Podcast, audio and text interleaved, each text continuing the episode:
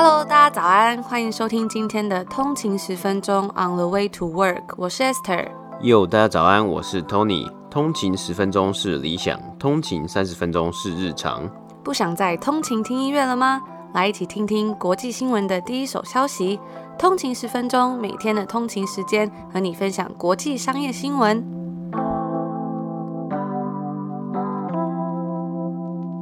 大家早安，今天是七月二号，星期五。大家早安，欢迎回来通勤十分钟。那今天也是一个礼拜的最后一天啦，大家要辛苦了一个礼拜，终于又可以好好休息一下了。没错，一个礼拜又很快又过去了。那今天是我们这里的 Canada Day，七月一号星期四嘛，所以今天就放假，所以今天的心情呢也是感觉特别好啊。不过我们还是会在这边陪伴大家度过这个快乐的周五时光。嗯，那在这里呢，再跟大家呼吁一下，我们昨天有正式在节目上跟大家。公布了我们这个线上直播第一次的线上直播讲座的时间，还有相关的连接放在我们的 show note 下面嘛。那我其实这两天呢，我也看到非常多的通勤族都已经手刀购入他们的早鸟票券了。那我们的早鸟票券呢是。卖到这个售票时间呢是卖到下礼拜三，下周三。那因为这个早鸟票券其实它的数量是有限的嘛，所以呃数量呢只要卖完了就会截止了，就会变成一般的票券。所以如果有兴趣的通勤族呢，要记得尽快的赶快去看一下，参考一下哦。那我也很感谢大家的支持，就看到那个售票网站上面的观看率还蛮高的，我我就有点受宠若惊的感觉。然后也很谢谢所有通勤族的支持，好多通勤族都跟我们说手刀购入，还有甚至在我这边下午的时候，然后就看手机说啊怎么，我就发现啊有人现在在买票，然后就看到通勤族说哎半夜也是要买票，就觉得真的还蛮感动的。而且买票临时差吗？买票不分时时间早晚。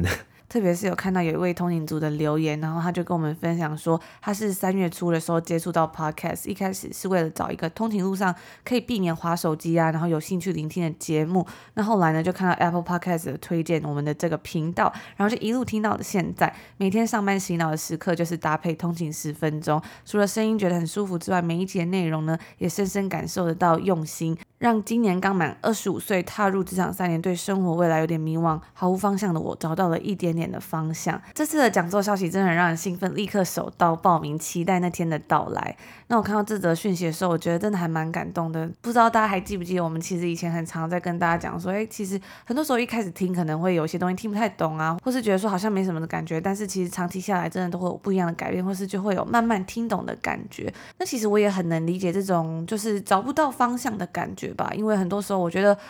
像是我们过往受那些教育啊，或者是一些比较，或者一些文化上面，很多时候就是在求学阶段，就是只要顾好读书或什么，但是出了社会之后，就会发现说，诶。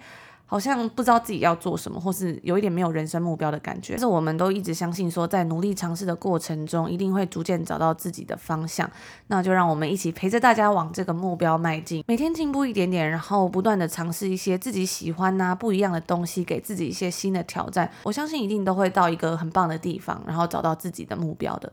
嗯，对，我觉得特别是就是。呃，出社会之后啊，可能很多人都很忙嘛，比如说工作啊或怎么样。但其实，哎，另外一件事情是可以找到自己真的喜欢的东西，自己的热情所在，然后去做一些尝试。那有了尝试之后呢，你可以再回头来看，你才会发现，哎，原来你在。呃，有做跟呃没有做之前其实是差那么多了，就像是因为我们有跟大家讲，昨天是六月三十号，就是 end of Q two 嘛，那也是上半年结束了。我才回想看来，我自己的二零二一年的上半年呢，也也说好像真的也做了蛮多事情。有时候在当下是感觉不到，就一直在做，有的工作啊，或是做 podcast 啊，或是做其他事情嘛。但是哎，从现在开始，然后去有一个时间，然后去回想一下，哎，过去半年或过去一年做的事情，然后。每一个半年啊，每一段时间就来稍微的重新的来看一下，发现自己真的有所成长，或是自己有做到一些小小的里程碑，那也让我自己呢更有动力去迎接下半年的到来。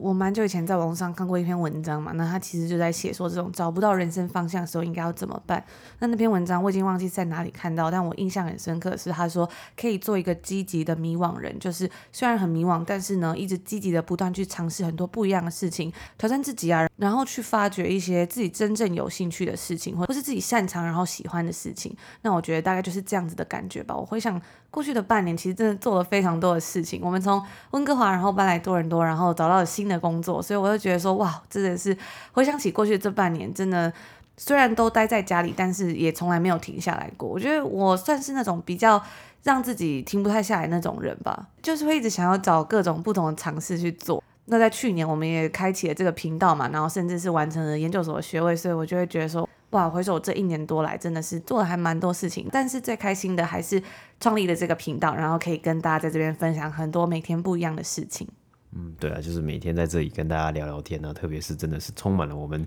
这过去一年疫情以来的居家生活啊，这是非常非常，呃，我算是应该算是一个意想不到的惊喜吧。那我们也会把链接一样是放在我们的 show note，如果有兴趣的通勤族，要赶快点进去哦，因为现在剩下的票已经不多啦。那我们就进入今天的内容吧。好，今天是北美时间的七月一号。星期四，那我们来看一下今天的美股三大指数呢。道琼工业指数是上涨了一百三十一点，涨幅是零点三八个百分比，来到三万四千六百三十三点。S M P 五百标普五百指数呢是上涨了二十二点，涨幅是零点五二个百分比，来到四千三百一十九点。纳斯达克指数呢是上涨了十八点，涨幅是零点一三个百分比，来到一万四千五百二十二点。那我们看到今天三大指数呢收盘皆是有上涨的情况，标普五百已经连续六个交易日上涨了，也是持续在推进他们的历史新高。那今天油价也是有上涨，所以连带的带动了这个能源类股的上涨啊。经济数据的部分呢，美国上周首度申请失业补助人数呢是下滑至三十六万四千人。那前一周呢的数据是四十一万五千人呢，所以这个数据呢也算是来到一个疫情以来的新低啊，也是看到这个经济呢持续在反弹回升。那个股方面呢，德德国的疫苗公司 CureVac 下跌了七点六个百分比，来到六十七块美金。那主要的原因是因为该公司释出了旗下疫苗的最终试验结果。结果呢，它的保护效力远比其他家现在已经在施打的疫苗还要低，也造成股价的影响。那昨天上市的滴滴出行呢，在今天收盘股价是上涨了十六个百分比，来到十六点一四块。而 Micron Technology 呢是下跌了五点七个百分比，收盘来到八十块美金。该公司公布财报之后呢，他们是宣布要将在犹他州的工厂卖给德州仪器。那以上呢就是今天简短的美股三大指数播报。昨天是北美时间的六月三十号，也就是 End of Q2 第二季的结束。那在这个日子里呢，我们就来回顾一下上半年总共发生了什么事。时间真的过得好快哦，一下子上半年就过完了。还记得那时候在这边跟大家分享说，哇，二零二零要结束，要进入到二零二一年了。没想到现在六月也过完了，已经迈入七月了。那我们也顺便来复习一下我们有分享过的一些新闻啊，还有资讯啊，来看看大家还记不记得这些内容。第一个呢，就是我们在第三季 EP 八十四的时候提过的网络骇客事件。那这个骇客组织 DarkSide 呢，导致美国最大的石油管线被迫关闭。短暂的造成东岸的汽油短缺，有关单位呢还呼吁说不要用塑胶袋囤汽油。那在不久之后啊，另一个犯罪组织盯上了全球最大的肉类处理厂 JBS，而这两家公司啊，他们都不顾美国 FBI 的建议，纷纷付了数百万的比特币给这些骇客组织。而有关当局呢，其实也非常担心这样的类似行为，骇进他人系统要求赎金的情况，甚至把这个事件啊与恐怖攻击视为同样的优先考量。那我们在那一集节目的时候呢，有跟大家分享过有关于这个骇客组织他们网络攻击到底是怎么运作的嘛？对于政府而言呢，DarkSide 是一群勒索软体的罪犯；而对于网络犯罪分子而言呢，这是一种可以在发薪日前后聘请该团队攻击这些公司的资料安全，来赚取大量金钱的机会。而对于该团体本身呢，他们提供的东西则是 RAS（Ransomware as a Service） 勒索软体服务公司。不知道大家对于这些东西还有没有印象？如果还没有听过想复习的通勤族呢，也可以回到那一集去收听一下哦。另外呢，还有通勤族一定非常都不陌生的，我们也很常提到有关于民营股票的狂热。从冬季开始啊，这些民营股票公司的高层就被这股民营股票旋风给弄得头昏眼花。而在上个季度呢，他们终于决定要来采取一些行动了。在 AMC 股价一周内就上涨了超过四百 percent 之后呢，该公司表示说，该公司就表示说，他们将要售出股票，以筹措超过七点二亿美金的资金，并且呢，为个人股东提供一些。些福利，因为这些 individual shareholders 现在是拥有该公司大约是八十 percent 的股份。那另外一支民营股票 GameStop 呢，也开始改头换面，筹集了十一亿美金，并且呢，聘请了前亚马逊的高层来担任他们的管理人员。虽然目前是看不太出来这些苦苦的挣扎到底能不能让该公司转亏为盈，但是呢，这些策略也许未来能够成为 Reddit 粉丝他们要如何去利用平台上面的热潮啊，还有名气的方法。而在过去的这半年呢、很多地区也都开始施打疫苗了。我们也看到美国许多州都已经完全的开放了，很多人呢。也都脱下了口罩，那歌手们也开始重新巡回演唱，球赛开放球迷入场。但是呢，进到下半年呢、许多人都还是在观察变种病毒所带来的影响。在美国不同州的接种率不一，例如在美国的密西西比州，只有不到三分之一的民众是完全接种的。那接种率比较低的地区啊，也有可能会受到变种病毒的影响。今天这个新闻讲到很多上半年啊、下半年啊，或是持续到了下半年，我觉得好像有一种星座老师在讲星座的感觉。哦，那接下来呢，我们在上半年也有分享到跟就业市场有关的部分。我们在 EP 六十二还有 EP 八十一的时候呢，都分别分享到了美国三月份以及四月份的就业报告。那那时候呢，我们谈到了为什么经济在逐渐复苏了，但是工作报告的数据却没有好转。不知道大家还有没有印象？在四月底啊，美国共有九百三十万名职缺，也是创纪录的新高。包括经济重开，许多雇主呢都很急忙着要去寻找更多的人力来。支援，但是考量到部分群众对于健康的疑虑，很多人就担心说，现在回去上班会不会提高感染的风险？还有考虑到家庭孩童的照顾以及美国的失业救济补助，很多人呢还是就倾向待在家中。那不仅如此啊，有工作的人也是持续在考虑说要不要转换工作或者是辞职。在上半年，我们其实就看到很多人呢，他们本来是在一些 retail 或者是需要跟人实体有互动的工作，他们都想要调到 back office，就是减少跟别人的互动，或是可以在家工作。那因为许多人呢，他们都不想放弃在家工作，弹性上班的生活也让零售业还有餐厅等等的业者比较难去找到。到员工，那最后的最后呢，在过去的半年中，我们有一个不断的在讨论的话题，就是有关于通货膨胀。那我们有看到啊，十年来最快速的物价上升，许多公司在财报之中其实都有提到有关于通货膨胀等等的。很多分析师也都会问不同公司的 CFO 说，他们对待这样的状况有什么样的应变措施啊，或是他们有什么样的策略。而众人对于这个议题的看法则是不太一致。我们在第三季的 EP 八十二、八十七及八十八中都分别提到了有关。于通货膨胀以及消费者物价指数的消息，联准会主席 Jerome Powell 认为高通货膨胀只是暂时的。然而呢，也有投资人认为说这不是一个暂时性的状况，而联准会呢也不能对通货膨胀坐视不管。那本月我们也有跟大家分享到，预估升息最快会在二零二三年发生。跟通勤族分享复习完上半年所发生的一些重要的事情啊，还有一些我们分享过的集数的内容，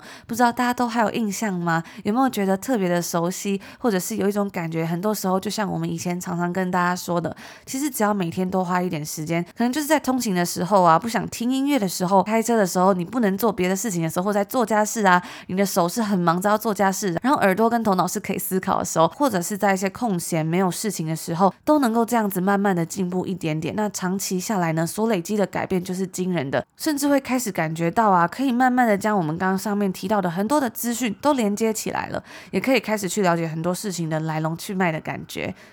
那这样子的感觉，我觉得真的是非常的棒。那今天接下来的新闻呢，我们来聊聊今天七月一号星期四嘛，Robinhood 他们递交了申请上市 IPO 的申请文件 S1 资料文件。那我们接下来呢，就稍微来看一看 Robinhood 的一些上市前的资料啊，还有上市前的表现，以及它的其他相关新闻啊。根据昨天呢，六月三十号华尔街日报的报道。Robinhood 同意要付出将近七千万的罚款，其中五千七百万是要给 Financial Industry Regulator Authority，简称 FINRA，那中文呢就是美国金融业监管局啊，就是监管一些这个金融业的一些动态嘛。那另外的一千三百万呢是要给付出的罚款呢是要给受影响的投资人。那这次的罚款主因呢，是因为 FINRA 指控 Robinhood 去误导了 Robinhood 平台旗下平台的用户，并且无法在用户需要协助的时候给予适当的帮助。那最著名的事件啊，其实就是去年一位二十岁的青年，因为看到 Robinhood 上面不正确的账户额度